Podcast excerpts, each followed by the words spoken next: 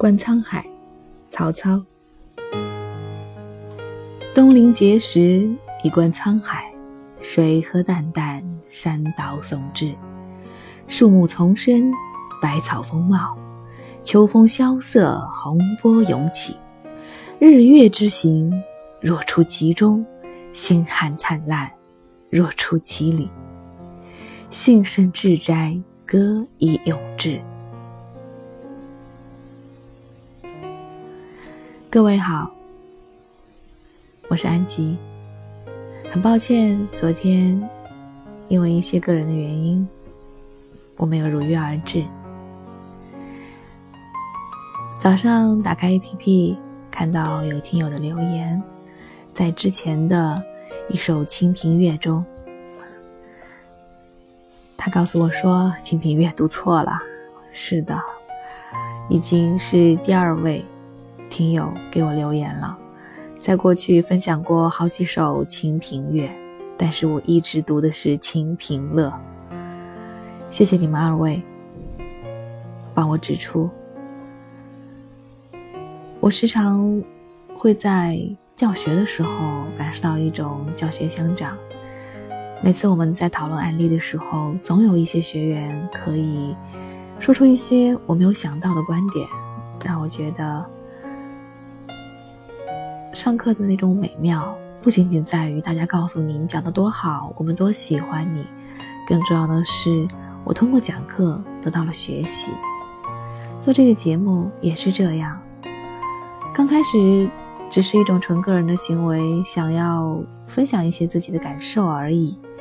可是慢慢的，我发现有非常多对古诗词有见地的听友给我留言，指出我的一些错漏，或者表达一些。对古诗词与我完全不相同的感受，让我收获到一些以前从来没有想过的观点，甚至是我一直以来的错误。所以，我想到了一些古代当中的伟人，在他们的人生当中，如果说他们比我们幸运的话，大概就在于他们身边。有更多的这样的人帮助他，让他知道这个世间有很多比你了解更多常识的人，又或者知识量不是用来比较量的，而是当你发现别人有跟你不一样的知识的时候，这种交换就是一种快乐。更多的时候，我们感受到一种壮阔，一种波澜壮阔之感。这壮阔像大海，它可以包容一切。打一个比方，是我一直都觉得航空母舰是一个非常巨大的存在，直到有一次和老公聊起二战。聊起那最后决定性的战役的时候，他告诉我，其实很多时候和运气也是有关系的。日本的航母停在大海上，飞机去找，其实真的非常难找到。只是美军运气很好，让他们找到了，所以日本受到了重创。战争的东西我不懂。在这个故事当中，我最惊讶的就是他的那一句“航母停在海上是找不到的”。对于大海之大，我的印象仅仅是停留在站在海滩上一眼望过去，大海是有边的，它是和天空连在一起的。又或者我的印象停留在地球仪上，很大很大的一片都是蓝色的，但是航母对我们来讲。是可以具象的一个概念，就是它到底有多大？它可以停飞机，所以它一定非常大。这样一个巨大的存在扔在海上，竟然是找不到的。我才明白，大海竟是那样的壮阔。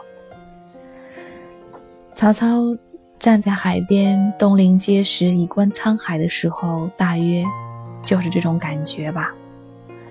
日月星河。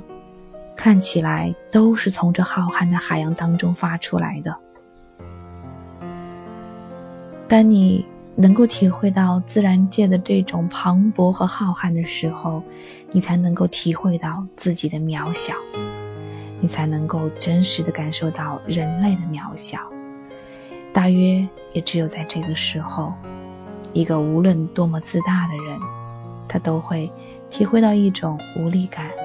这种无力感不是坏事，是我其实不是这个世界的主宰。我可以，也应该变得更好，更努力。就像曹操在这首《观沧海》当中所表达的那些：“东临碣石，以观沧海，水何澹澹，山岛竦峙，树木丛生，百草丰茂，秋风萧瑟，洪波涌起。日月之行，若出其中。”星汉灿烂，若出其里；幸生至哉，歌以咏志。